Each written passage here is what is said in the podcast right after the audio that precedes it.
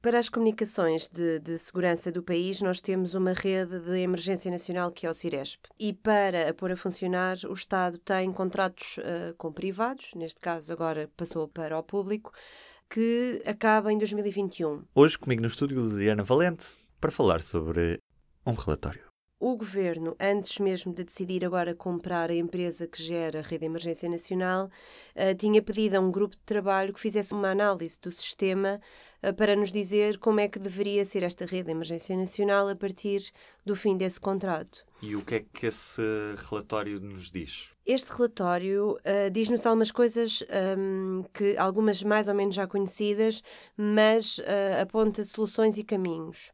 Os relatórios dos incêndios já nos tinham dito que a rede de, de, emergência nacional era uma rede com muitas vulnerabilidades e que cedia em casos de catástrofe, ou seja, quando ela é verdadeiramente necessária é quando tinha as maiores falhas. E esse é um diagnóstico que os técnicos deste grupo de trabalho, que também funciona junto ao Instituto de, das Telecomunicações, fazem, ou seja, eles dizem que a rede, como está, é muito vulnerável e que, e esta é uma parte importante, a segurança do Ciresp não está em conformidade com os requisitos uh, internacionais que devem ter as redes que são utilizadas para o cumprimento de operações de proteção civil, ou seja, em especial em situações extraordinárias. Portanto, a nossa rede de emergência nacional não, não, não cumpre os, os padrões de segurança internacionais. Por isso é necessário fazer alterações na rede. É preciso fazer muitas alterações na rede.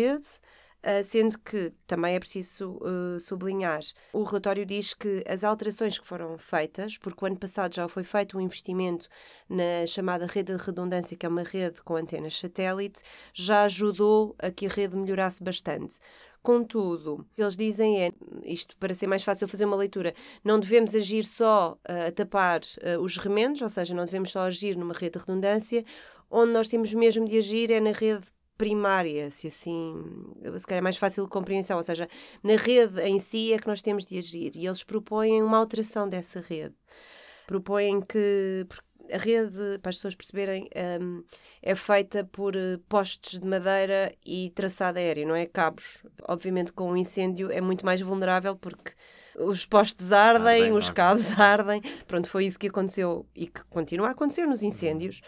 E o que eles propõem é que a rede passe a ser uma rede de fibra ótica, mas de cabos enterrados, e que ela seja ou assim ou de feixes artesianos, que é outra possibilidade de, de, de, comunicação, de, de comunicação como redundância. Pronto. Uh, ou seja, isto tornava a rede base muito mais segura e, porventura, já a cumprir os requisitos de segurança internacionais e permitia que, depois, se fosse necessária uma rede que, que viesse tapar os buracos, por assim dizer, uhum. já não precisava ser tão cara como é a utilização de uma rede satélite. E quanto é que fazer estas melhorias vai custar ao Estado? Uh, eles fazem duas contabilizações, porque isto, esta uh, melhoria de, de, de, se mudar a estrutura da rede pode custar entre 8 a 10 milhões de euros e é talvez a mudança principal proposta neste relatório. Depois são feitas outras, uh, outras recomendações, há um total de 47 recomendações neste relatório, portanto há muita coisa a ser melhorada na nossa rede de emergência nacional. No total, os técnicos falam no total que pode ir entre os 20 a 25 milhões de euros. Já agora, por quantos milhões é que o Estado comprou o Cirespo à Motorola e Altice? Esse é um negócio ainda que não está completamente claro. Um, a compra da empresa, da cota da empresa, é de cerca de 7 milhões de euros. Mas o que é que nós estamos efetivamente a comprar ainda não é totalmente claro, porque a empresa tem ativos mas também tem passivos. Nós sabemos que, uh, e isto ainda não foi muito respondido pelo, pelos ministérios, uh, nem das finanças, nem da administração interna, sabemos que do lado dos ativos há alguns equipamentos, nomeadamente antenas que foram compradas o ano passado, geradores a gasóleo que permitem que não falhe a energia quando, quando falha a energia, não é? E sabemos que há alguns ativos que são da empresa, mas nós não sabemos o passivo e também não sabemos, neste momento nós não sabemos Uh, se a empresa tem empréstimos e se esses empréstimos estão ser, vão ou não ser assumidos pelo Estado. Portanto, esta fatura que é de 7 milhões inicial, ela pode ser uh, superior. Quão superior? Ainda não conseguimos apurar, mas espero poder dar um dia essa notícia aos nossos leitores.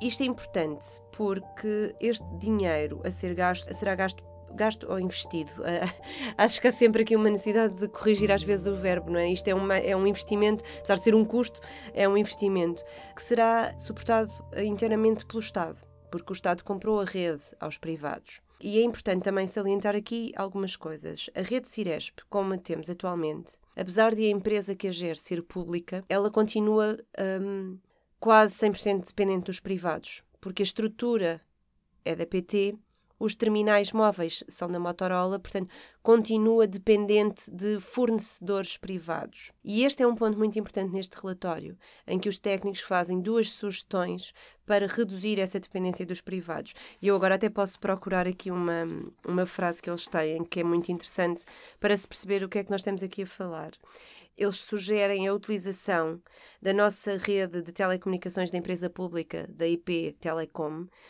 porque dizem possibilita o uso mais eficiente de bens públicos e reduz a dependência do Estado em interesses privados, cujo princípio de orientação para o lucro se poderá encontrar desalinhado com o interesse público. Ou seja, eles sugerem que se reduza esta dependência dos privados porque eles podem, por exemplo, eh, vou extrapolar um pouco as conclusões, mas é um exemplo para se perceber. Nós temos uma rede de redundância, não é? Uma rede que uhum. tapa buracos, eh, com base num sistema satélite, que é muito caro. Portanto, porventura, para os privados, convém que este sistema satélite continue a ser utilizado. E o que estes técnicos dizem é: não, vamos emendar a rede base. Podemos fazer uma espécie de comparação com a TDT, por exemplo, quando não há cobertura terrestre, as pessoas necessitam de recorrer à cobertura satélite, que aí sim cobre o território. E é muito mais cara. E é Pronto, é, muito é, muito mais, mais cara. cara. E tem de ser paga, tem de ser paga aos privados. Portanto, eles fazem esse alerta que é, vamos então encontrar soluções que dependam menos do privado, depois também eu dizia que havia duas recomendações neste sentido. Era esta, a de fazer uhum. a utilização da, da estrutura da IP Telecom, que é uma, uma empresa pública, e a segunda era que se deveria pensar em algumas coisas para tornar os equipamentos e tornar a rede menos dependente de um só fornecedor. Uh, isto, por exemplo, para, para uh, uh, a rede Ciresp, as pessoas que usam a rede Ciresp, não é? os bombeiros, a polícia, o INEM, têm uns telemóveis especiais, não é? Da rede Ciresp. O que eles dizem é que esses terminais, que se chamam-se terminais, mas são telemóveis, vá, uh, são da Motorola ligados à rede Ciresp, assim é que era.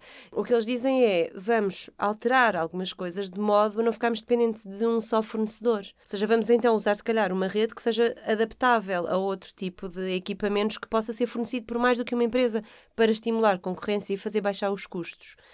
Grosso modo, é este o, o, o, conteúdo do relatório que nós vamos, trazemos hoje em exclusivo e que permite, esperemos nós, ter uma rede que falhe menos e que uh, efetivamente funcione quando é necessário, que é nas, nas catástrofes. Obrigado, Liliana. Obrigada eu. E do P24 é tudo por hoje. Um grande abraço e até amanhã.